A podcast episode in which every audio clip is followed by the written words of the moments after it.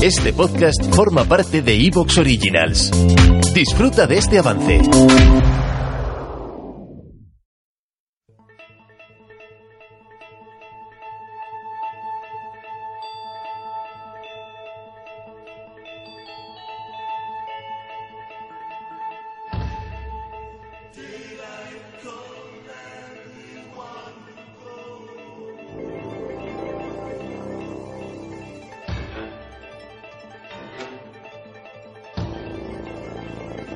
Buenas noches, amigos.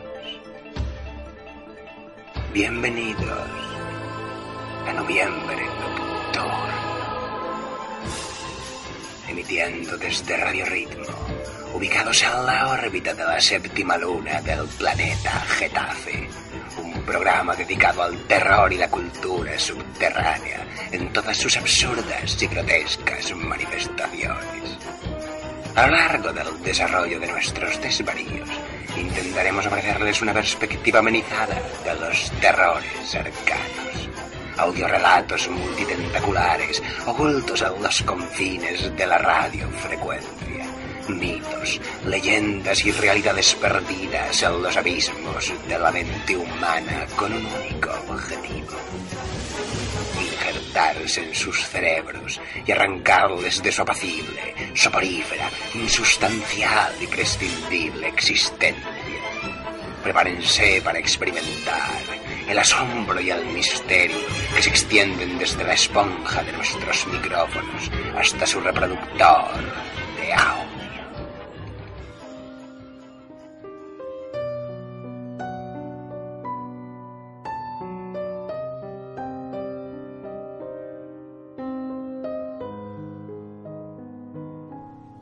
comienzos de 1690, en alguna parte en las proximidades del río Miskatonic, un grupo de sabios y maestros de ciencias y artes de diversa índole se reunió en asamblea para la histórica fundación de la Academia Salem, un círculo de enseñanzas que sería posteriormente trasladado a la ciudad de Arkham, Massachusetts donde fue rebautizado como el Seminario Liberal Miskatonic.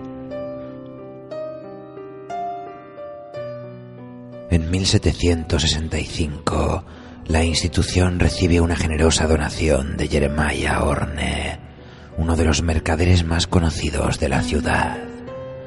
Así se inició una época de crecimiento y las clases eran impartidas en un único edificio de la calle College. Pero sus académicos fueron ganando prestigio y prosperidad, hasta el punto de que tras la Guerra de Independencia, los ciudadanos de Arkham donaron el antiguo foro para habilitarlo como centro de estudios. En 1861, el Instituto Miskatonic se unió al Seminario de la Antigua Fe para convertirse en universidad. Con el transcurso de los años, los logros de sus alumnos y profesores maravillaron a la comunidad científica hasta el punto de que entró a formar parte de la Liga Ivy. Incluso ahora, más de 200 años después de su fundación, la Universidad de Miskatonic sigue al frente de la erudición y la innovación, financiando algunas de las expediciones e investigaciones más atrevidas de nuestro tiempo, como la expedición Pavodi de 1931 o las excavaciones del Rub Khali de 1937 en Arabia. Por todos es conocida su famosa biblioteca que alberga la mayor colección de ocultismo y obras de consulta restringida del mundo occidental. Los museos y colecciones privadas de la universidad han despertado todo tipo de especulaciones y rumores. En sus vitrinas se conservan extraños artefactos de antiguas culturas y objetos arqueológicos de valor incalculable. En ciertos círculos se especula con el hecho de que la magia y la brujería campan a sus anchas por los pasillos de la universidad. algo que para muchos está del todo alejado de la realidad, dada la intachable reputación del profesorado que demuestra ante los incautos ignorantes que la Universidad de Miskatonic no es otra cosa que un bastión del racionalismo y el pensamiento científico. Y es que a pesar de lo que muchos puedan creer, los más selectos investigadores, maestros y sabios de incontables disciplinas han recorrido sus pasillos. Varias generaciones de intelectuales representan con orgullo el amor por las ciencias y las artes que fueron intencionadamente desterradas del mundo académico, pero que perviven hoy en las páginas ocultas de la historia pues vivimos en una plácida isla de ignorancia, en medio de mares negros e infinitos, pero no fue concebido que debiéramos llegar demasiado lejos.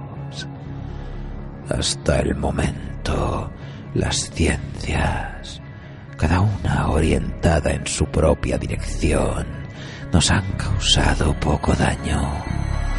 Pero algún día la reconstrucción de conocimientos dispersos nos dará a conocer tan terribles panorámicas de la realidad y lo terrorífico del lugar que ocupamos en ella, que sólo podremos enloquecer como consecuencia de tal revelación. O huir de la mortífera luz hacia la paz y seguridad de una nueva era de tiniebla.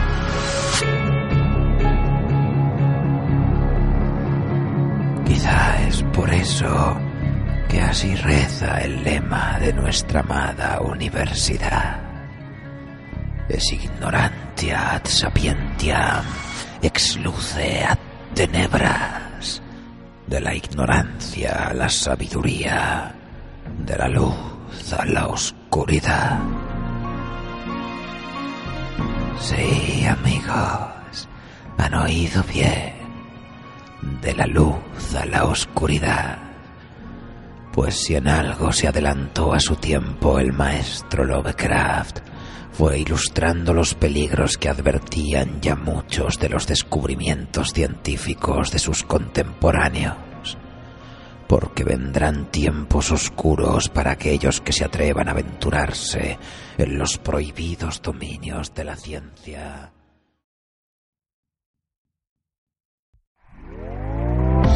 ¿Te está gustando lo que escuchas? Este podcast forma parte de Evox Originals y puedes escucharlo completo y gratis desde la aplicación de Evox.